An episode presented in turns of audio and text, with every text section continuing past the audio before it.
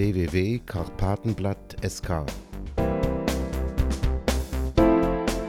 Pressburg, Bratislava Spaziergänge mit den Karpatendeutschen Mich interessiert nur der Quatsch, nur das, was keinerlei praktischen Sinn hat. Mich interessiert das Leben nur in seiner unsinnigen Erscheinung. Heroismus, Pathos, Schicksal, Moral, hygienisch Reines, Sittlichkeit und Glücksspiel sind mir verhasste Wörter und Gefühle. Daniel Charms Ich spaziere durch die Kapitulsker Straße und treffe auf eine interessante Situation. Ein betagter Herr spaziert durch das Stadtzentrum und versucht eine Kirche zu finden. Er stoppt vor der Kirche und blickt auf die Tür. Der Pater schreit ihn an. Wohin denkst du, dass du gehst? Ich gehe in die Kirche, antwortet der betagte Herr. Hier gibt's nichts Interessantes zu tun. Geh los, mach, du Bodenturner, sagt der Pater. Ich will reingehen, sagt der Herr. Willst du mir auf den Sack gehen oder was? Du bist in eine schlimme Gegend und in eine schlimme Kirche gekommen, Junge. Sehr geehrter Herr Pater, ich muss da reingehen. Bitte, lassen Sie mich durcheilen. Auf keinen Fall. Hau ab, und guck mich nicht an, als ob ich Kino bin. Voll der Huso. Ich hab keine Mauke auf dich. Bist du ein Intelligenzallergiker oder was? Du guckst mich so an, als würde gerade der neue Blockbuster auf meinem Ordenskleid laufen. Ich gehe jetzt in die Kirche. Der Herr macht einen Schritt und der Pater beginnt ihm mit dem Kreuz ins Gesicht zu schlagen. Er schlägt ihn zum ersten Mal, zum zweiten Mal und danach auch zum dritten Mal. Mir gefällt wirklich nicht, was Sie jetzt machen. Ich sympathisiere nicht mit Ihrem amoralischen Verhältnis, sagt der beunruhigte Herr. Geh los, sagt der Pater und fährt fort, dem Herrn mit dem Kreuz ins Gesicht zu schlagen.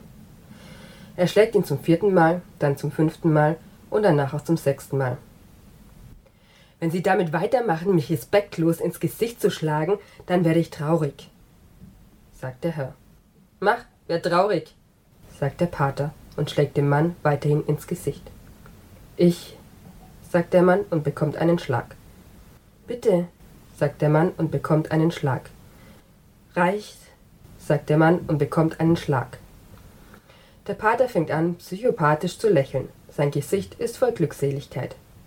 Danach kommt eine Dame und beißt den Pater in den Hals. Der Pater gerät in Panik. Er versucht die Dame abzuschütteln.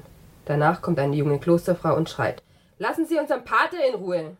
Sie beginnt auf die Frau, die sich in den Hals des Paters verbissen hat, einzuhacken. Aber die Dame beißt weiterhin in den Hals des Paters. Danach kommt der Papst und sagt, Lassen Sie diese Dame in Ruhe oder ich werde Ihnen eine runterhauen. Der Papst kickt die Klosterfrau. Die Klosterfrau schlägt die Dame. Die Dame zermürbt den Pater. Der Pater spuckt auf den Papst. Hier ist die ganze Situation für mich sehr langweilig geworden und ich habe mich entschieden, wegzugehen. Ein Herr geht durch die Straße und sieht eine Frau mit roter Jacke, die auf einem Baum sitzt. Die Frau ist sehr schön und lieb und lächelt. Er guckt noch einmal und sieht nur einen Baum. Die Frau ist weg. Er zwinkert und guckt auf den Baum. Die Frau ist wieder da.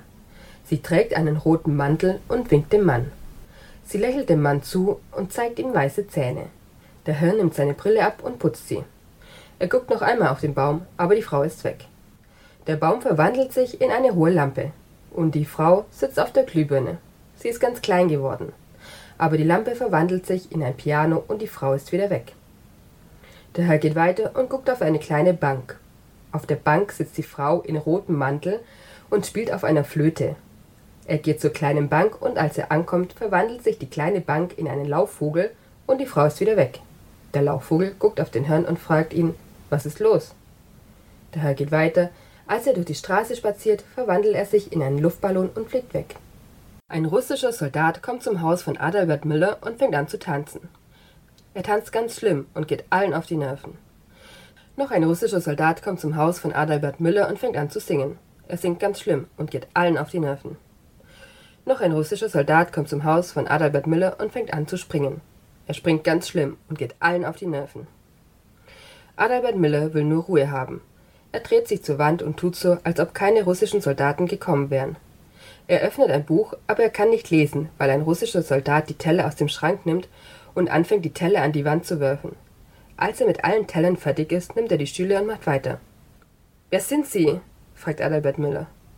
Wir sind russische Soldaten und wir sind ganz freudig, antworten die Soldaten. Wie lange bleiben Sie hier? fragt Adalbert Müller. Wir bleiben hier für die Ewigkeit, antworten die russischen Soldaten. Bis zum Abend sind 100 Soldaten zum Haus von Adalbert Müller gekommen und haben angefangen zu tanzen. Adalbert Müller versucht die Soldaten zu ignorieren. Er legt sich ins Bett und tut so, als ob keine russischen Soldaten gekommen wären. Er versucht zu lesen. Ich bin ein Student der Germanistik und ich schreibe eine Erzählung für das Fach Kreatives Schreiben.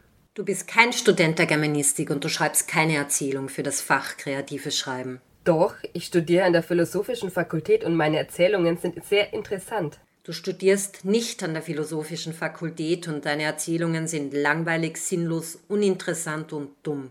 Ich kann sehr schöne Bocksprünge machen und ich kann einen Kopfstand machen. Das ist Quatsch. Du kannst keine Bocksprünge und Kopfstände machen.